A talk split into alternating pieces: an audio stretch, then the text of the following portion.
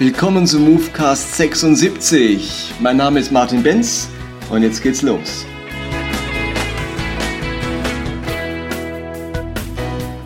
Der Titel des heutigen Movecasts lautet Meine schwierigste Bibelstelle.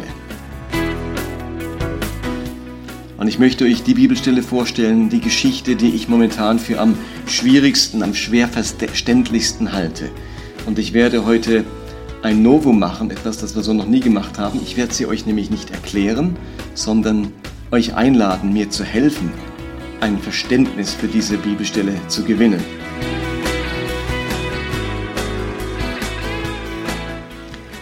Die Bibelstelle steht in der Apostelgeschichte und am besten lese ich sie euch einfach mal vor. Denn vielleicht seid ihr jetzt gerade unterwegs im Auto oder auf dem Fahrrad und könnt nicht nachschlagen und deswegen lese ich sie euch vor.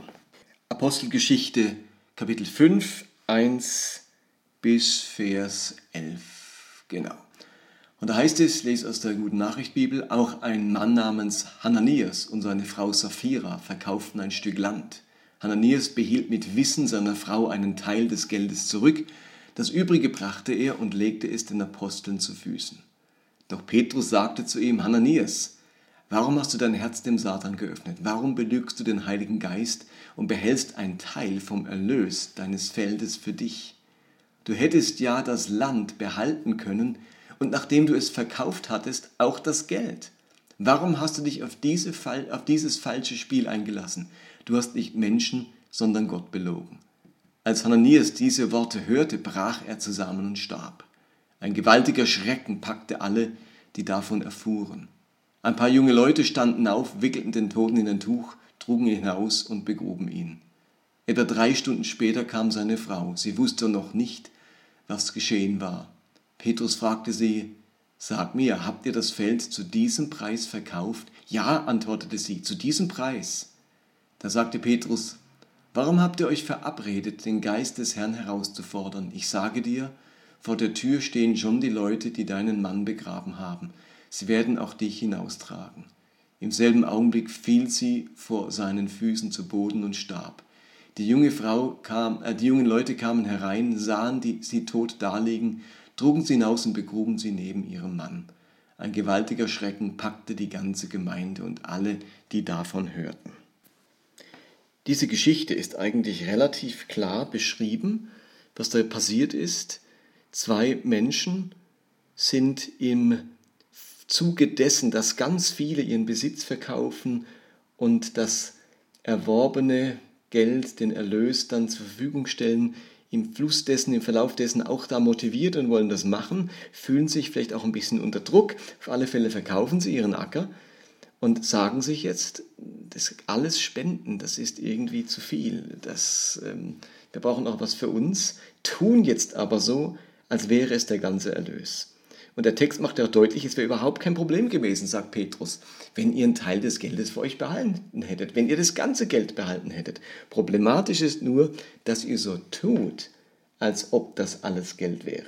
Dass ihr euch als ganz großzügige, selbstlose Spender darstellt, die nichts für sich gebraucht haben und in Wirklichkeit war es gar nicht so. Ihr habt einen Teil für euch gebraucht. Das wäre an sich nicht schlecht, schlimm gewesen. Die Lüge darüber, die Falschheit ist das Problem. Und nun wird das Ganze so geschildert, als wäre eine Konsequenz dieser Lüge, dieser Falschheit der Tod dieser beiden Personen. Beide versterben auf der Stelle. Und für mich macht der Text den Anschein, als wäre das so ein Gericht, eine Strafe Gottes, eine Unmittelbarkeit des Ganzen. Ähm, die sterben ja nicht irgendwie eine Woche später oder ein Jahr später, sondern auf dem Platz, bang, kaum sprechen sie diese Falschheit aus und bestätigen sie nochmal auch auf Rückfrage, fallen sie tot um. Und dann passiert das Ganze ja zweimal, nämlich mit Ananias und mit Sapphira. Bei ihm hätte man auch sagen können, ja, der war jetzt so geschockt, äh, dass er überführt wurde. Vielleicht war er schon ein bisschen älter und gebrechlich und hat gerade einen Herzinfarkt bekommen, Herzschlag auf der Stelle, tot. Dass es aber mit seiner Frau genauso geschieht, schließt das eigentlich aus, dass es ein medizinischer Zufall war oder eine medizinische Ursache hatte. Ähm, denn dass jetzt beide aufgrund dieser, dieses Überführtwerdens, äh, dieses Entlarvtwerdens einen Herzschlag bekommen und tot umfallen, das ist nun wirklich sehr unwahrscheinlich. Insofern bleibt eigentlich nur der spirituelle Aspekt, dass wir von Gott ähm, geschlagen und gerichtet werden. Und in meinen Movecasts habe ich jetzt ja schon ganz oft meinen hermeneutischen Ansatz deutlich gemacht.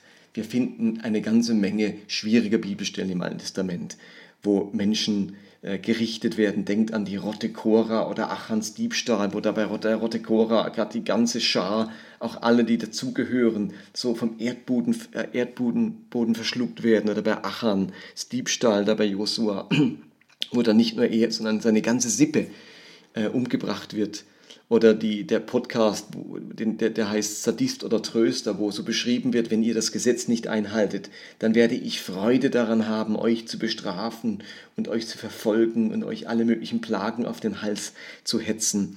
Ähm, und bei diesen Bibelstellen war mein Ansatz immer, dass das Alte Testament und, und viele Teile auch von, von der Torah ganz stark auch Kultur abbildet. Wie haben Menschen sich die Welt damals vorgestellt und erklärt? Wie haben sie getickt?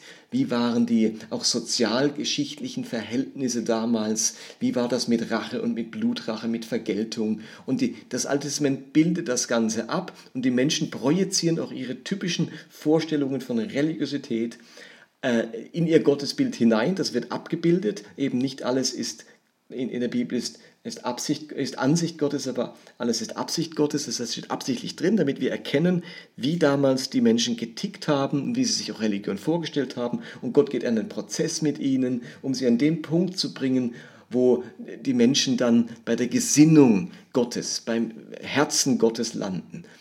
Und so habe ich mir viele schwierige Stellen erklärt.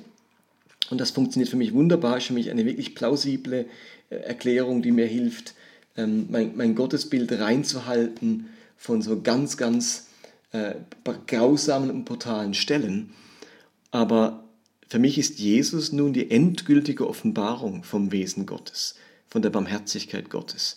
Und jetzt haben wir eine Stelle im Neuen Testament, also nicht irgendwo im Alten Testament, sondern bereits nach Pfingsten, nach dem Offenbarwerden des Geistes, nach dem Beginn dieser Gemeinde, die jetzt in diesem Geist Jesu weiterleben möchte. Und wir entdecken diesen Geist an ganz vielen Stellen in der Apostelgeschichte.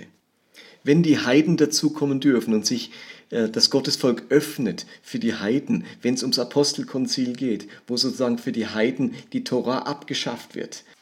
Oder wenn es darum geht, wie Philippus den Kämmerer aus dem Morgenland integriert und ihn tauft, obwohl er Eunuch war, obwohl er eigentlich ausgeschlossen war vom Volk Gottes. Oder wenn ich daran denke, wie Petrus zu Cornelius geht und dort diese Vision hat, dass er Speisen nicht mehr für unrein halten soll und auch keinen Menschen für unrein halten soll, dann weht dort absolut der Geist Jesu. Äh, dann ist das zutiefst neuer Bund, Wesen Gottes. Und jetzt in Kapitel 5 diese Geschichte mit Ananias und Sapphira, wo für mich so einen ganz starken Touch von den Geschichten im, im Josua-Buch oder sonst haben, wie bei Achams Diebstahl. Also das ist für mich sehr ähnlich, die, die berauben sozusagen äh, die Gemeinde, indem sie Geld für sich behalten und so tun, als hätten sie äh, alles gegeben. Und bei Achan da im Josua-Buch, der diesen Mantel raubt und die Schätze von den, von den Feinden uns bei sich versteckt. Und bei beiden kommt es raus. Und bei Acham wird dann er und seine Sippe gesteinigt. Äh, also die Menschen vollziehen die Todesstrafe. Bei Ananias und Sapphira macht es ja fast den Eindruck, als vollzieht Gott selbst die Todesstrafe, als ist er derjenige, der die beiden tötet. Also da ist mir die Achan-Geschichte fast noch lieber. Da könnte man sagen, die Menschen haben die beiden umgebracht äh, in ihrem Eifer, in ihrem religiösen Eifer, in ihrem Verständnis, dass Todesstrafe ganz wichtig ist für die Aufrechterhaltung von religiösen Gebräuchen und Sitten und Regeln. Aber hier bei Ananias und Sapphira ist es Gott selbst oh, scheinbar. Also und ihr merkt, diese Bibelstelle, die finde ich außerordentlich schwierig. Wie passt die rein? Die steht so schräg in der Landschaft, die widerspricht so diesen ganzen Prinzipien, die ich bisher so erarbeitet habe. Und darum wäre meine Idee nun folgendes. Ihr helft mir, diese Stelle zu deuten. Ich würde euch bitten, wenn ihr in den Ferien jetzt im Sommer ein wenig Zeit habt, über diese Stelle einfach mal nachzudenken, vielleicht mal Gespräche darüber zu führen, euch Gedanken zu machen und mir Mails zu schreiben mit euren Ideen, wie man diese Stelle verstehen muss. Ist die für euch historisch so geschehen? Und wenn sie historisch so geschehen ist, wie müssen wir sie dann deuten? Wie müssen wir sie verstehen? Wenn ihr denkt, die ist historisch nicht so geschehen, dann hat es ja trotzdem einen Grund, dass sie da drin steht. Also irgendwas soll ja diese Stelle dann trotzdem bewegen und auslösen bei uns. Und da ist auch die Frage, was denn? Was will uns denn diese Geschichte erzählen? Wenn sie historisch oder nicht historisch geschehen ist, was will sie uns erzählen? Und ähm, meine E-Mail-Adresse lautet movecast.gmx.de. movecast.gmx.de. Und ich wäre froh, wenn ihr mir einfach eure Gedanken schreiben könntet. Und wenn da was Gutes zusammenkommt, dann könnte ich in einer der nächsten Folgen all das, was ihr mir geschrieben habt, ein wenig zusammenfassen oder die besten Ideen und die besten Gedanken einfach bei einem nächsten, nächsten Movecast als Teil 2 wiedergeben. Und vielleicht kommen wir alle miteinander diesem Text ein wenig mehr auf die Spur. Okay, so viel für heute. Das war Movecast 76. Ich werde jetzt für einige Zeit in den Ferien sein, den Sommer genießen und keine Movecasts produzieren. Erst wieder Mitte, Ende August melde ich mich wieder mit einer weiteren Folge.